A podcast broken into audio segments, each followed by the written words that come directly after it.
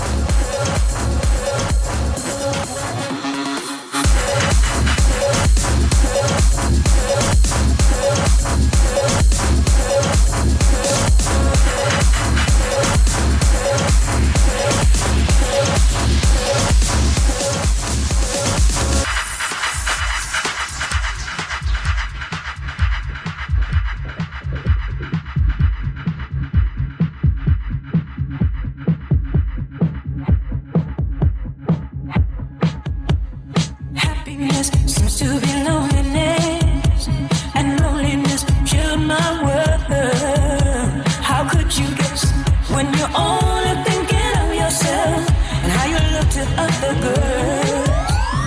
Happiness seems to be loneliness, and loneliness killed my world. How could you guess when you're only thinking of yourself and how you look to other girls? Happiness seems to be